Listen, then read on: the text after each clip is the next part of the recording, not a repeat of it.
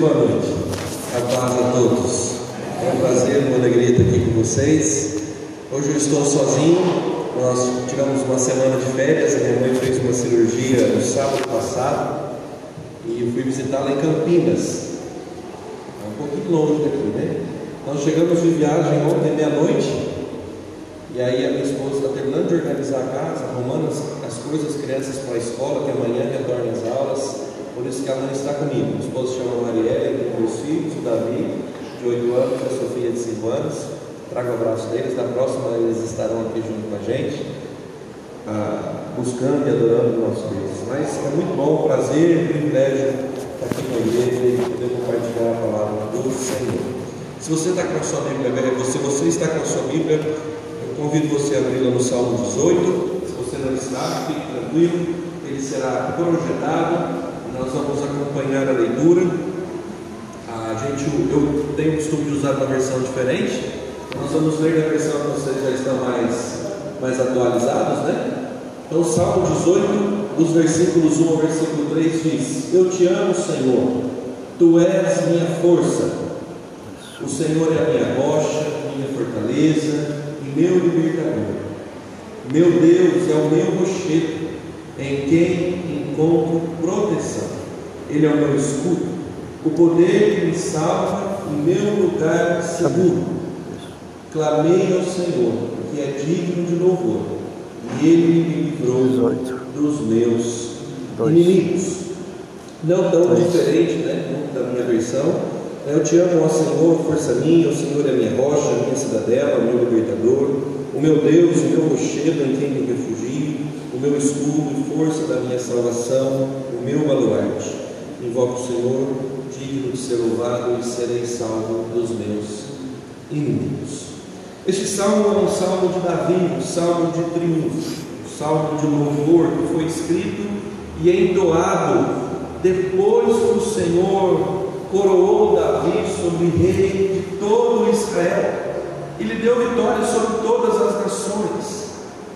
Nós temos o privilégio de entender que esse salmo é uma expressão de Davi, de gratidão, de reconhecimento de quem Deus é. O reconhecimento de Davi, porque Deus o havia dado a graça de obter diversas vitórias contra diversos inimigos. Davi então tem esse privilégio e essa oportunidade de dar a Deus e somente a Deus toda a honra, toda glória, todo o reconhecimento de que se ele tem algo e se ele é alguém, é porque Deus é presente sobre a sua vida. Então Davi celebra essa graça de Deus, tanto no sentido de colocá-lo como rei de Israel, você vai encontrar isso, por exemplo, lá em 2 Samuel, capítulo 5, como também Davi celebra essa graça de Deus em poder ver o sustento de Deus sobre a sua história e sobre a sua vida. Se você quiser marcar, depois se você for para o Salmo 116, você vai encontrar algumas alusões também dessas mesmas expressões que nós encontramos aqui no início desse texto. João Calvino, um dos conhecedores das Escrituras, que às vezes nós citamos aqui nas nossas pregações, acredito que Timóteo também cita aqui, mas João Calvino diz que, diante de alguns, da, fala de alguns estudiosos, este salmo foi escrito quando Davi já estava mais velho, quando ele, já ao ser libertado de todas as suas tribulações, desfrutava de uma plena tranquilidade, mas não somente no sentido da sua própria força, se esquecendo de Deus, como alguns faziam. Pelo contrário, ele usava essa tranquilidade da, qual ele vivera, reconhecendo que ele só podia estar assim naquele momento por causa da ação de Deus. Uma outra coisa importante a se notar nessas expressões, nesse salmo, é a humildade de Davi em reconhecer quem Deus é sobre a sua vida. Então a intenção de Davi aqui era dar a nós, dar aos seus ah, que estavam ao seu redor, aqueles que poderiam ter o privilégio de ler, ao privilégio e a oportunidade de reconhecer plenamente o quanto Deus é possuidor de mundo, o quanto nós precisamos voltar os nossos olhos para o Senhor. Existem momentos da nossa vida que nós corremos o risco de achar que nós somos os merecedores, que nós conquistamos, que nós agimos, que nós, e tudo nós, é o que a sociedade hoje encontra. Né? É tudo meu, eu, é o nosso engrandecimento. O que Davi nos coloca, nos ensina diante da sua expressão de louvor aqui, é que se nós somos alguém, se nós temos alguma coisa, se nós somos algo, é por causa da graça, da bondade e da misericórdia de Deus. Por isso, eu queria que nós meditássemos nesse texto. Eu vou fugir da casinha aqui. Eu queria que nós meditássemos nesse texto a respeito de algumas verdades de Deus, ou algumas verdades a respeito de Deus. Eu disse que eu vou fugir da casinha, porque eu vou falar sobre cinco verdades a respeito de Deus. Eu saio do, do bom presbiteriano, são três pontinhos, sabe? E vou para cima. E quero compartilhar com vocês cinco verdades a respeito de Deus que são importantes para nós, para a nossa vida, para a nossa história, para a nossa fé, para a nossa intimidade com o nosso Senhor. A primeira verdade que nós encontramos é que Deus é digno de ser amado. O texto começa dizendo: Eu te amo. Davi começa dizendo: Eu te amo. Ao expressar o seu amor pelo Senhor, Davi faz uma usa uma palavra ou uma, usa uma expressão que significa amar profundamente. É interessante porque esse amor aqui está relacionado a um amor de ventre, amor de útero.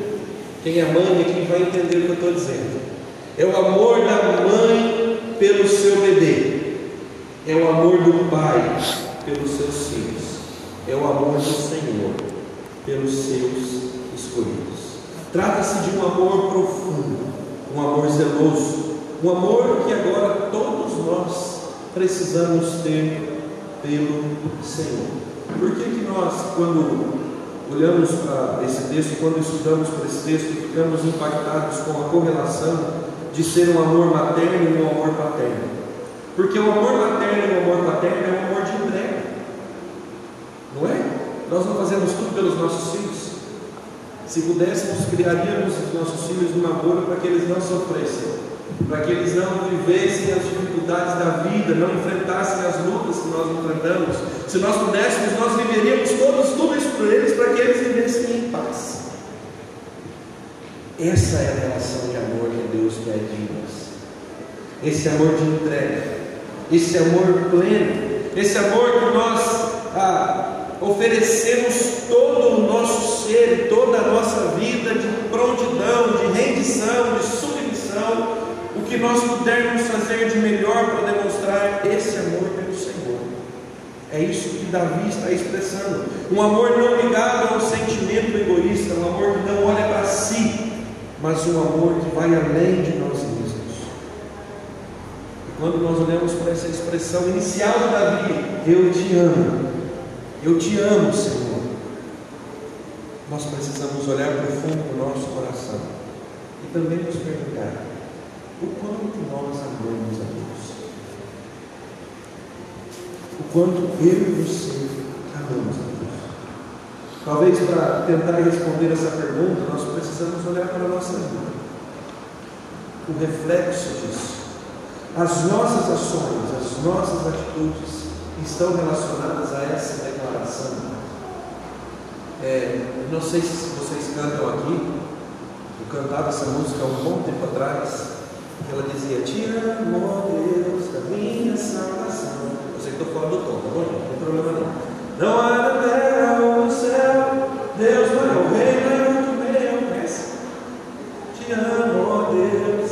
E aí, acho que o Kleber Lucas, se não engano, príncipe da minha paz, Senhor meu viver, eu te amo. E a gente vai declarar. Enquanto essa canção que o Timóteo fala, que falou aqui é pouco, para nós é mais do que uma oração, é uma verdadeira expressão de um sentimento real e sincero, do mais profundo do nosso ser. Então, quando nós olhamos para a nossa vida, as nossas ações, as nossas atitudes, os nossos pensamentos, os nossos desejos, os nossos anseios, isso começa a nos fazer pensar o quanto esse amor é real. Porque se eu amo a Deus de verdade, eu vou começar a viver como Davi vivia. Reconhecer que Deus é quem faz tudo em mim. É que Deus é quem é tudo para mim. Então a primeira verdade que esse texto me ensina, de forma muito preciosa, é que Deus é digno de ser amado. E queridos, eu quero dizer isso de novo para você. Ele é digno de ser amado. Você tem alguém que você pode amar de todo o seu coração, é o Senhor. Eu sou. Segunda verdade que o texto nos ensina é que Deus é aquele quem nos dá força para viver. O texto diz: Tu és a minha força. Ou força, acho que no, versículo, no próximo versículo vai dizer: Força da minha salvação. Num determinado momento aqui no versículo 2, na minha versão no finalzinho, né, o poder que me salva aqui, ele diz: Ele é a força da minha salvação. Ou seja, através do poder e através da força de Deus, Davi foi libertado ou foi ajudado pelo Senhor diante de todos os seus inimigos. O Deus forte e poderoso é o objeto então dos pensamentos de Davi. Quando Davi olha para trás e vê o quanto ele foi guardado, o quantas, o quantas vitórias ele teve, quanto Deus sustentou, ele pode dizer então: Deus ele tem poder para me salvar. Ele é o Deus da minha salvação, Ele me dá força para viver. Este então é um cântico de um guerreiro que, em seu conceito de Deus, tem essa certeza de que Deus sempre o fortaleceu e de que Deus sempre deu força para enfrentar os mais diversos se vocês já ouviram a história de Davi e Golias, tem uma expressão de Davi que me chama muita atenção. Golias chega para confrontar o exército de Israel. E Davi vai até onde os seus irmãos estão contra, nesse momento que os, o exército de Israel está enfrentando os filisteus, simplesmente para levar comida aos seus irmãos. Mas quando ele chega para levar a comida, ele ouve Golias afrontando, não o exército mas afrontando o Deus do exército de Israel. Então, a expressão de Davi é mais ou menos assim: quem é este incircunciso filisteu que está afrontando o Deus dos exércitos de Israel? Quando Golias afrontava o povo, afrontava os guerreiros, ele não afrontava os guerreiros, ele afrontava o próprio então ele diz para Saul: Este pequeno homem matou tanto leão quanto urso. Este circunciso filisteu será apenas como deles. Por quê? Porque Davi sabia quem Deus era. Davi sabia que o seu Deus é quem lhe dava força. Seu Deus é quem o sustentava. Que o seu Deus era a sua salvação. Queremos é somente pela força do Senhor que também somos capazes de enfrentar todos os nossos inimigos. E é essa força que se faz necessária para evitarmos o mal. Ou como diz Paulo aos Tessalonicenses, a fugirmos da aparência do mal, ou abstermos de qualquer forma de mal, e vivermos a realidade da vida de Deus na nossa vida. Sabe o que é interessante, queridos? é entender que Deus é a nossa força, pois somente Ele nos ajuda todos os dias da nossa vida. Ou seja, precisamos parar de querer controlar a nossa história, de querer controlar as realidades da nossa vida e precisamos nos colocar diante da presença do nosso Senhor, nos curvar diante do Rei dos Reis, do Senhor dos Senhores, e dizer: Pai, Senhor, meu Deus, meu amado, está aqui, me ajuda. Essa circunstância, essa situação, eu preciso da tua força. Para que eu viva, eu preciso do Senhor. Eu por mim mesmo não consigo sozinho, mas o Senhor me fortalece para que eu vença toda e qualquer Então, Deus ele é digno de ser amado. O ame com todo o seu coração. Deus é quem nos dá força para viver. Ele é a força minha, a força, o poder que me salva. Em terceiro lugar, a terceira verdade que esse texto nos ensina é que Deus é aquele em quem nós temos segurança. E Davi agora coloca algumas expressões que são interessantes, não é? Ele é a minha rocha, ele é a minha fortaleza, meu Deus é o meu rochedo proteção. Davi coloca todas essas expressões, na minha tradução ele diz que ele é o meu baluarte, ou seja, ele é o meu lugar de segurança. Em Deus eu estou guardado, eu sou sustentado. Ele é a minha cidadela, vai dizer aqui também na minha versão. Minha rocha, minha cidadela, meu governador, meu rochedo, em quem me refugio. Cidadela era um lugar de proteção, onde eles estavam protegidos contra os ataques dos seus inimigos. Deus, queridos, é a nossa rocha, é a rocha divina. Deus é o poder, Deus é a força que nos sustenta. Deus é aquele que inspira confiança. Deus é aquele que inspira certeza de livramento de todo e qualquer mal. Por isso que Davi vai fazer essas correlações. Deus é aquele que sustenta a nossa vida é a nossa proteção contra os ataques. Rocha aqui significa que Deus protege-nos contra os ataques. É aquela proteção das montanhas, é o nosso esconderijo. É um esconderijo sólido, fundamentado. Ele é a rocha, a qual nós precisamos construir a nossa casa. A parábola de Jesus, os dois fundamentos, né? Constrói sobre a rocha e sobre a areia. Aquele que constrói sobre a areia, vem o vento, vem a onda, vem a tempestade e cai. Mas aquele que constrói sobre a rocha, vem o vento, vem a onda, vem a tempestade. Mas essa casa continua firmada. Esse é o nosso Deus. Quando a nossa vida está sendo construída no Senhor, nós somos sustentados por Ele. Não estou dizendo que nós não vamos passar por problema. Não estou dizendo que nós não vamos enfrentar circunstâncias e situações que aos nossos olhos parecem que vão acabar com a nossa vida. Mas eu estou dizendo que se eu estiver firmado no Senhor, Ele vai me proteger, Ele vai me guardar, Ele vai me sustentar, Ele vai cuidar de cada momento da minha história, porque Ele é essa base. Uma coisa importante, queridos, que essas palavras nos ensinam a respeito e é a respeito de força, é a estabilidade. Ou seja, a nossa vida deve estar firmada na rocha, na realidade de que em Deus e somente em Deus nós temos estabilidade de vida. Não estabilidade de problemas, não a estabilidade de dificuldades que sempre farão parte da nossa história, mas da convicção, da ação e do cuidado de Deus sobre a nossa vida, da convicção de que, apesar de nós não entendermos alguns momentos, Deus está e continuará no controle de todas as coisas da nossa vida. Sabe, queridos, a gente passa por momentos que a gente não entende, né? Deus, a gente começa com os porquês. Deus, por quê? Deus, por quê?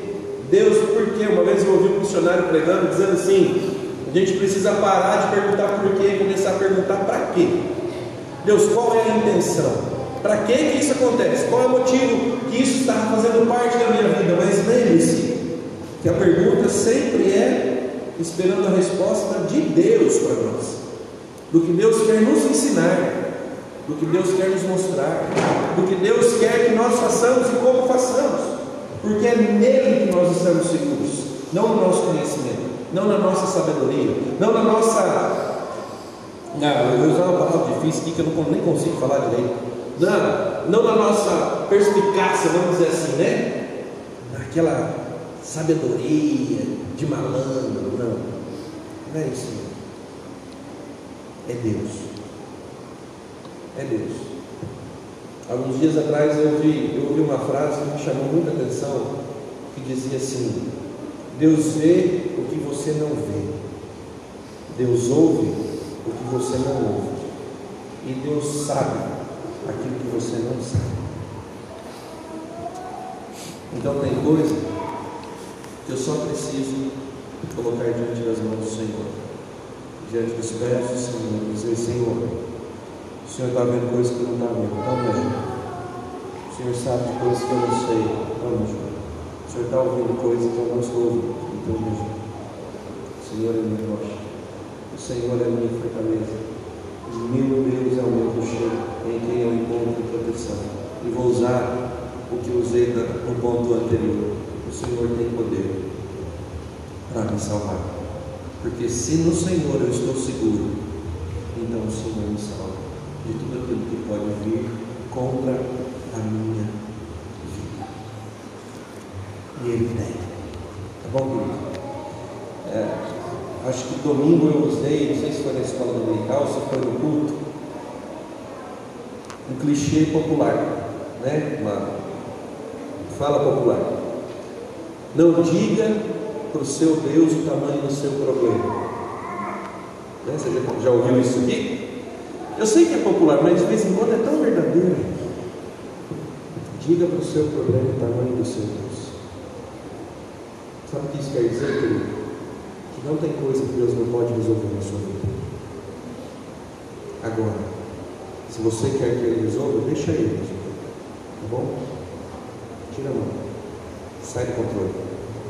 Coloca nas mãos dele. E deixa Ele direcionar você. E a hora que Ele direcionar você, obedeça. Simples assim, obedeça. Porque Ele sabe coisas que você não sabe. Então, meu papel é: o Senhor é quem me protege. Então, ok, Senhor, você. Eu vou. Voltando a citar aqui, a história, da, a história diz na né, batalha de Davi e Golias, que Davi então chega para o rei Saul e diz que vai. Saul tenta colocar armadura nele, ele fala não consigo andar. Então eu falo assim, rei, fica tranquilo, Deus está comigo. E vai.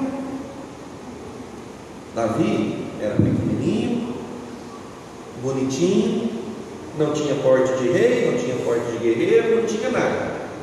Pega a sua funda, pega as suas pedrinhas lisas, o ribeiro e vai. Quando Golias olha para Davi e diz: Sou um cão para vir comigo com pedras e paus? E Davi diz para ele: Você vem com lança, com escudo, com toda a armadura, mas eu vou contra você, em nome do Senhor dos Exércitos. E foi apenas necessário uma pedra. Sabe por quê? Porque Davi tinha convicção de quem Deus era para ele. E é isso que nós precisamos ter. Ele é o meu rochedo. Ele é quem me dá segurança. Ele é quem me dá força para viver.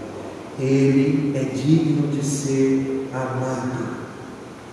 Quarto lugar, Ele é aquele que me livra. Dando sequência nessa mesma realidade. Não, pode voltar. Ele é o meu libertador, Davi diz. É Ele quem me livra. Essa expressão libertadora aqui nesse texto está relacionada a escapar da morte, literalmente. Deus livrou Davi das mãos de todos os seus inimigos, todos, independente de quantos foram. Um estudioso, pelo menos, cita oito aqui, a, a um estudo rápido. Mas se for 8, 10, 15, 20, quantos for, não importa. O que importa é que Deus livrou de todos os seus inimigos, e muito especialmente de Saul, que tanto, que tanto foi contra Davi. Todas as vezes que o perseguiu, principalmente quando ele vagava pelo deserto.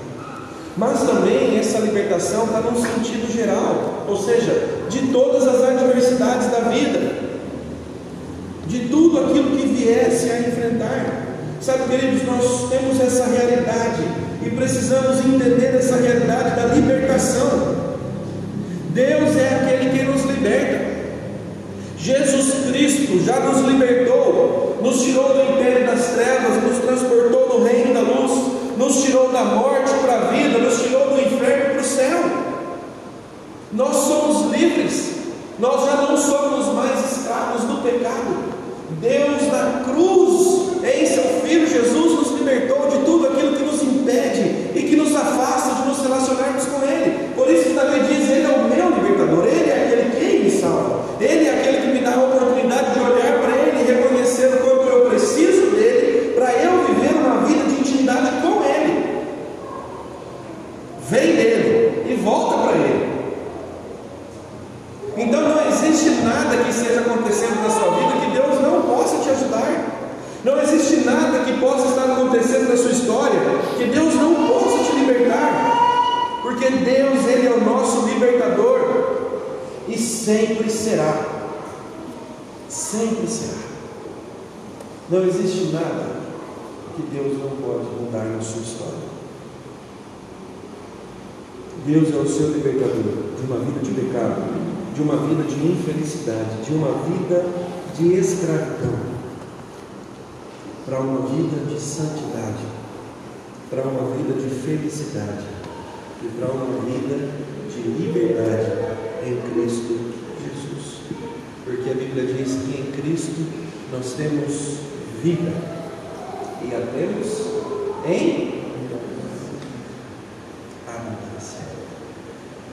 Não é um pouquinho de vida, não, é vida em abundância. Sabe o que isso me ensina? Que eu tenho perspectiva, que existe expectativa para o futuro. Não uma expectativa humana, não uma expectativa naquilo que o homem faz, mas naquilo que Deus faz. Tem uma, uma história bíblica que eu gosto demais. Atos 9 nos conta a história da conversão de Saulo. Quando Saulo está indo para Damasco, para prender os cristãos que ele encontrasse no caminho até Damasco, ou chegando em Damasco, a Bíblia diz que no meio do caminho uma luz do céu brilha. E ele cai, e a nossa preocupação aqui não é do que, que ele cai, o importante é que ele cai no chão. O texto diz que Saulo diz assim: Quem és tu, Senhor? E a resposta é: Eu sou Jesus a quem tu persegues. E aí tem algo que me chama a atenção. Se você lembra o que eu disse há pouco atrás, Davi dizia que Golias não estava afrontando o exército, mas estava afrontando o Deus do exército. E o que, que Jesus fala para Saulo? Eu sou Cristo a quem tu persegues.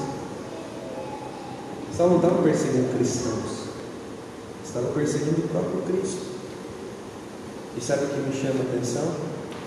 Que naquele momento, Jesus se revela para Saulo e o liberta da cegueira, da religiosidade, e faz com que Saulo se torne um instrumento nas suas mãos, como Jesus disse para Ananias, para levar e pregar em lugares onde algumas pessoas não iriam e não chegariam.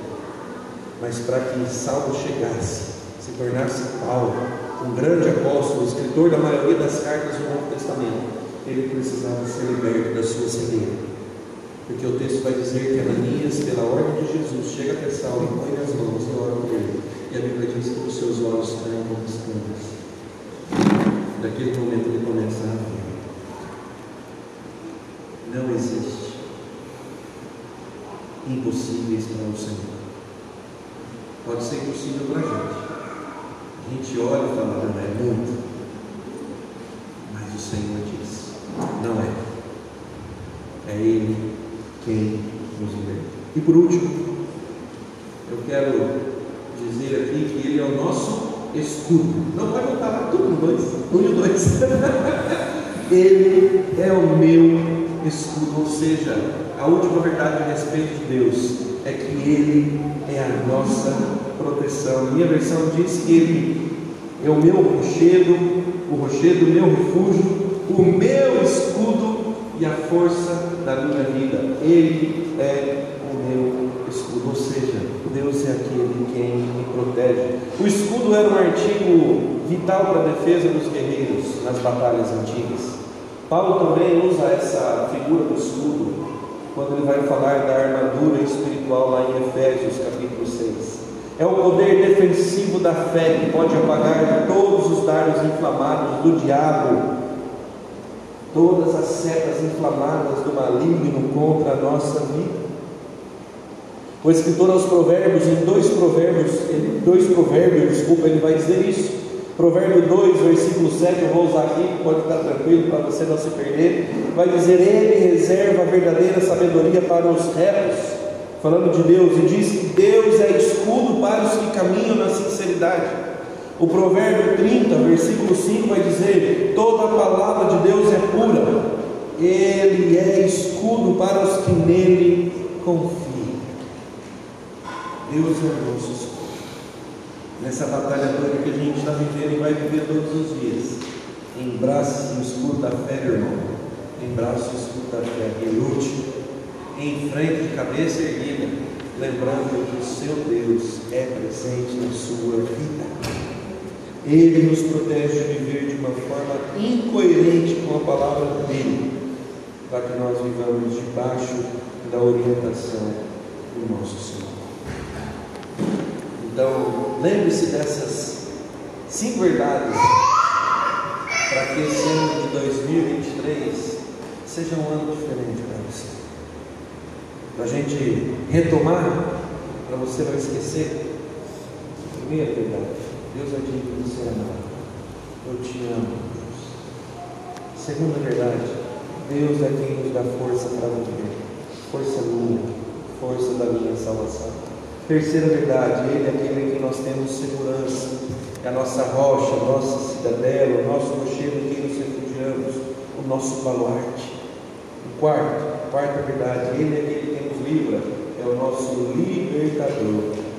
E quinta verdade, Ele é a nossa proteção, Ele é nosso. Lembre-se disso. 2023 está apenas começando. Tem muita coisa pela frente, mas vai ser diferente se você viver essas verdades de Deus todos os dias da sua vida. Amém, Amém.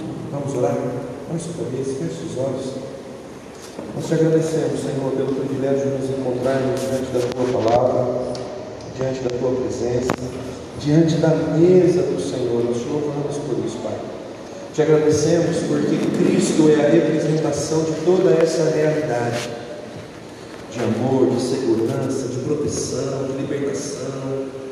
Deus, Jesus é a realidade que muda a nossa vida e a nossa história. Obrigado porque o Senhor tem nos ensinado todos os dias a viver de forma que a nossa vida glorifique o Teu nome, agrade ao Senhor, e de forma que a nossa vida seja um exemplo para que outros venham a conhecer o Senhor que essas verdades singelas que nós aprendemos aqui, mas tão preciosas, façam parte da nossa vida e dos nossos dias. E que através disso, através dessa realidade, Pai querido, nós vivamos para a glória do teu nome. Esse é o desejo do nosso coração, Senhor. E essa nossa oração em nome de Jesus. Dá-nos todos, em nome de Jesus. Amém? Amém. Queria contar os meninos que vão nos ajudar. Edilson. Felipe? Fernando. Fernando. Fernando.